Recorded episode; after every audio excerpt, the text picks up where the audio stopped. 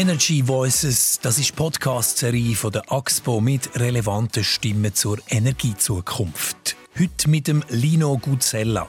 Der ehemalige Rektor und Präsident der ETH ist Professor am Departement für Maschinenbau der ETH Zürich und seit dem Sommer Präsident der NAGRA, wo in der Schweiz für die Entsorgung von radioaktiven Abfällen zuständig ist. Der Lino Guzella ist Gast bei der Karin Frei. Lino Guzella, Sie sind diesen Sommer zum NAGRA-Präsident gewählt worden. NAGRA, die Nationalgenossenschaft für die Lagerung von radioaktiven Abfällen, heisst, Sie müssen jetzt als oberster Chef den Atommüll endgültig entsorgen. Ein Traumjob wäre ja das wahrscheinlich für die wenigsten. Was gefällt Ihnen an Ihrer neuen Aufgabe?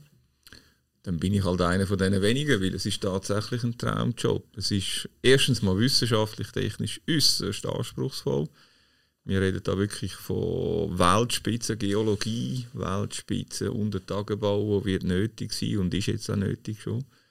Zweitens ist es natürlich eine Aufgabe, die sehr äh, viel Sinn mit sich bringt. Das ist etwas, was wir machen müssen. Es ist etwas, was für das Land wichtig ist. Und drittens, ich habe äh, sehr gerne Menschen und ich habe jetzt einfach in der Organisation schon sehr viele, sehr, sehr sympathische, aktive, positive Menschen kennengelernt. Das gefällt mir extrem, sehr stark. Also für mich ist es ein Traumjob, tut mir leid.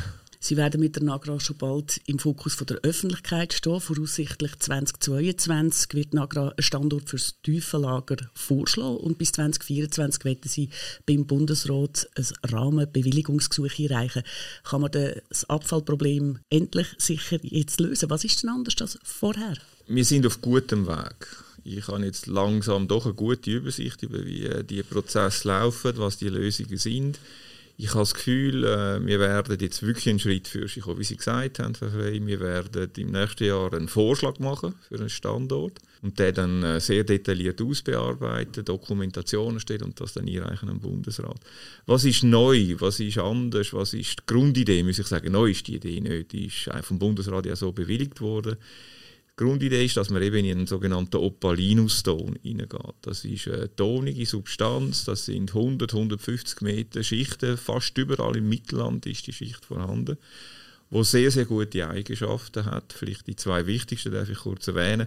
Das erste, der Opalinuston ist selbstabdichtend. Das heißt also, wenn irgendwann einmal ein Spalt, eine Kluft entsteht, Tektonik, eine Verschiebung von Alpen, Erdbeben. Erdbeben zum Beispiel, genau, dann schließt sich das selber wieder ab und die Ergebnisse, die wir haben, sind wirklich fantastisch. Das geschieht also nicht im Rahmen von Jahren, nicht im Rahmen von Monaten, sondern das geschieht im Rahmen von Tagen, schließt sich das Ding wieder zusammen.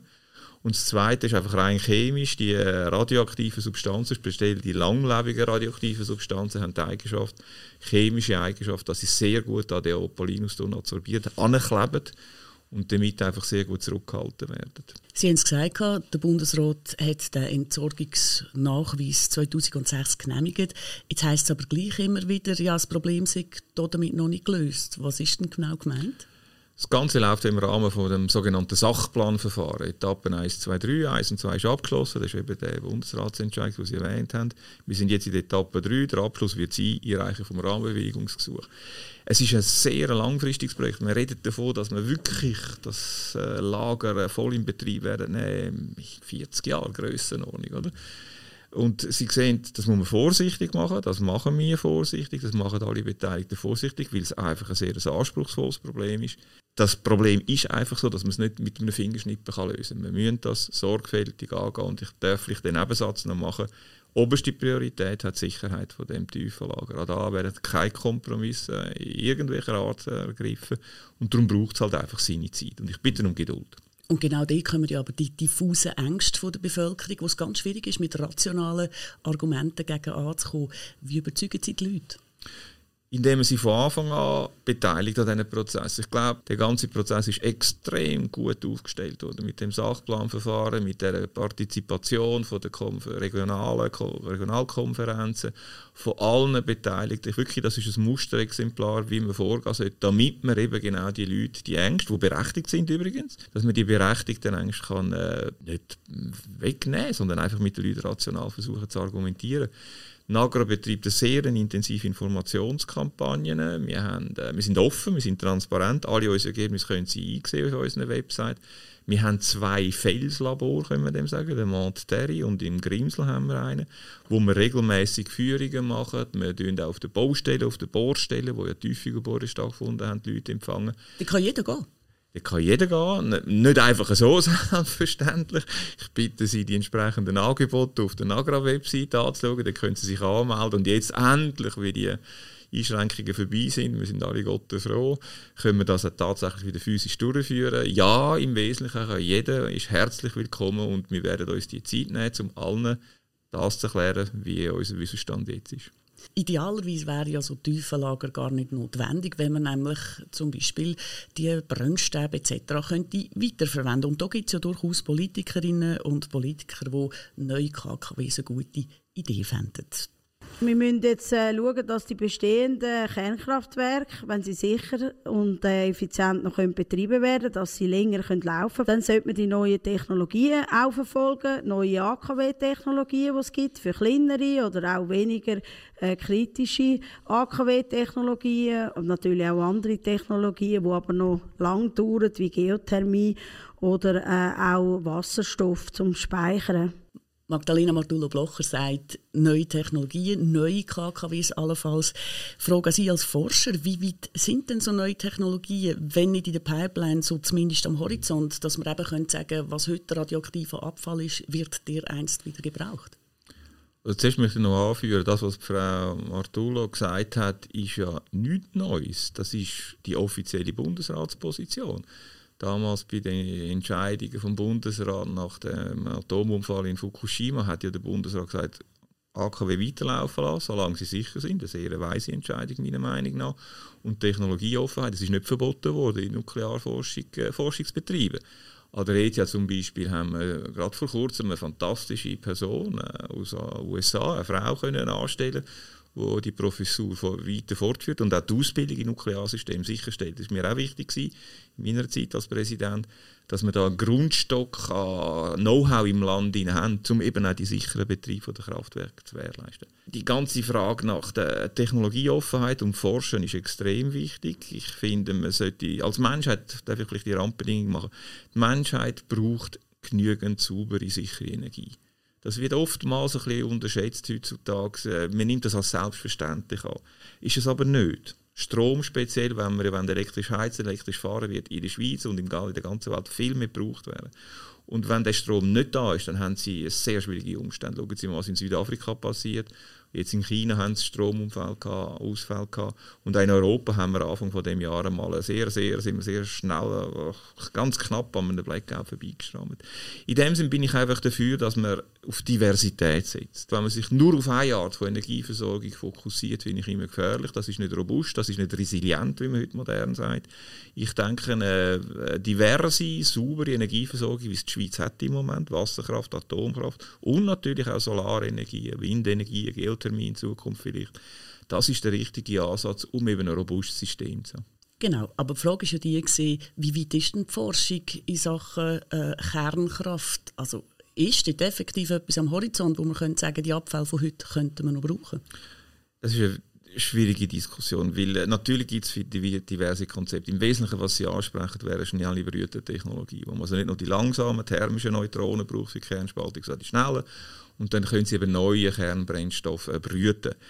Allerdings muss ich sagen, die Technologie ist komplex, die Technologie ist aufwendig.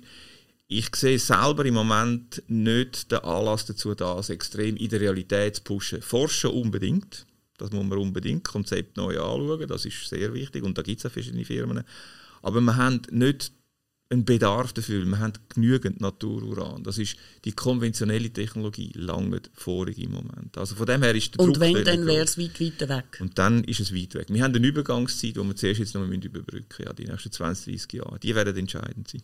Das Problem ist ja unter anderem ein politisches. 2017 hat man entschieden, man will zu der Kernkraft aussteigen. Ähm, die Energieversorger haben überhaupt kein Interesse an Kernkraft. Zu teuer, der Rückbau teuer, man findet keine Investoren. Sie selber haben aber in einem Gastbeitrag von der NZZ gesagt, Wer sich seriös mit den realisierbaren Szenarien für ein Ende der Nutzung fossiler Brennstoffe beschäftigt, muss sich eingestehen, dass in Europa an der Kernenergie kein Weg vorbeiführen wird. Zu dem ich immer noch. Ich kann einfach die Entscheidung der deutschen Regierung zuerst AKW und dann Kohlekraftwerke abstellen, habe ich aus Klimadiskussionsgründen nicht unbedingt die weiseste gefunden.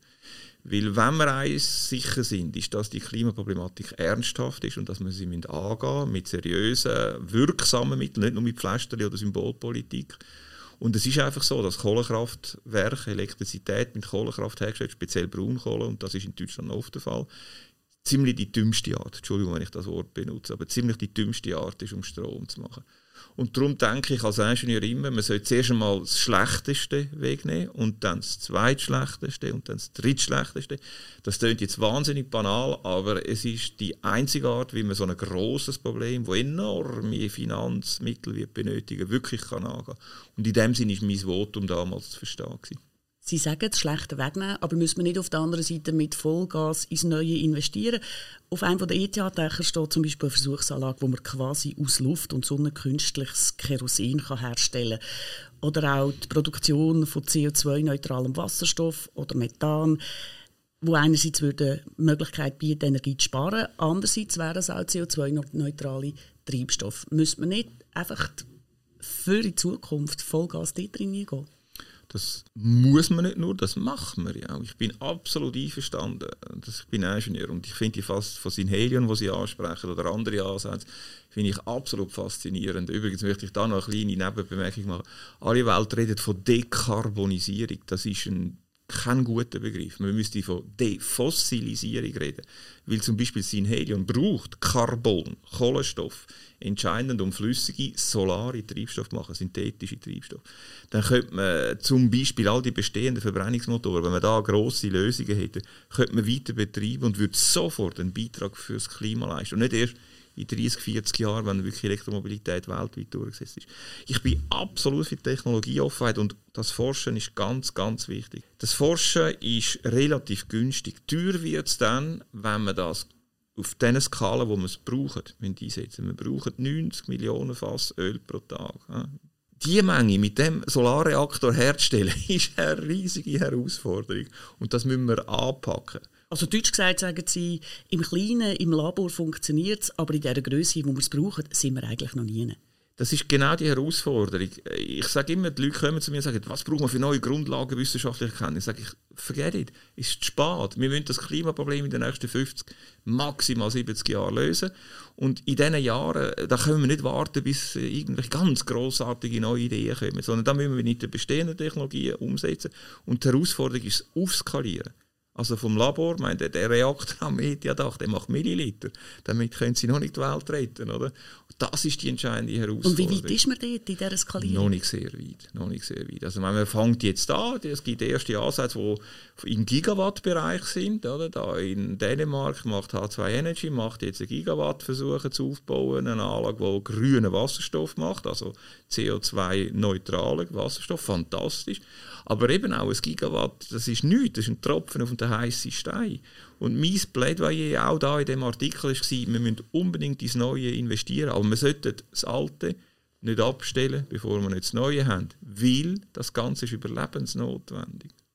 Oder, und das wäre das andere, statt immer mehr zubauen, egal auf welche Art, sparen. Das ist ja auch noch eine Möglichkeit und über das haben wir noch nicht geredet. Wenn Sie jetzt das Sparpotenzial in der Schweiz anschauen, was würden Sie sagen, wo könnten wir einfach noch am meisten sparen? Was müssen wir eigentlich machen, dass es auch dort besser wird? Sparen, ich bin mit Ihnen einverstanden. Man muss auch auf dieser Schiene arbeiten. Meine Lebenserfahrung mittlerweile doch als nicht mehr allzu junger Mensch ist einfach die, dass Sparen äh, gut am Sonntag tönt und schlecht am Montag ankommt. Oder? Aber lassen wir mal das. Nehmen wir mal an, die Leute könnten sich tatsächlich da durchsetzen. Oder? Man predigt natürlich schon, man, man soll nicht mehr fliegen, aber wenn es dann äh, ein wichtiger Grund ist, fliegt man eben dann doch irgendwo her, wo es einem gerade passt. Oder? Sparen, wo ist das grösste Potenzial?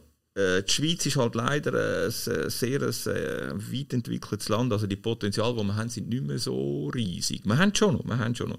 Im Hausbereich selbstverständlich könnte man den Wärmebedarf reduzieren, den wir haben. Aber wenn ich so die Schweiz anschaue, durch die Schweiz durchfahre und die Häuser anschaue und zum Beispiel das vergleiche mit Italien, wo ich sehr gut kenne, muss ich Ihnen sagen, dann ist das Potenzial in Italien deutlich, deutlich höher. Dann könnte man mit weniger Geld viel mehr CO2 rausholen.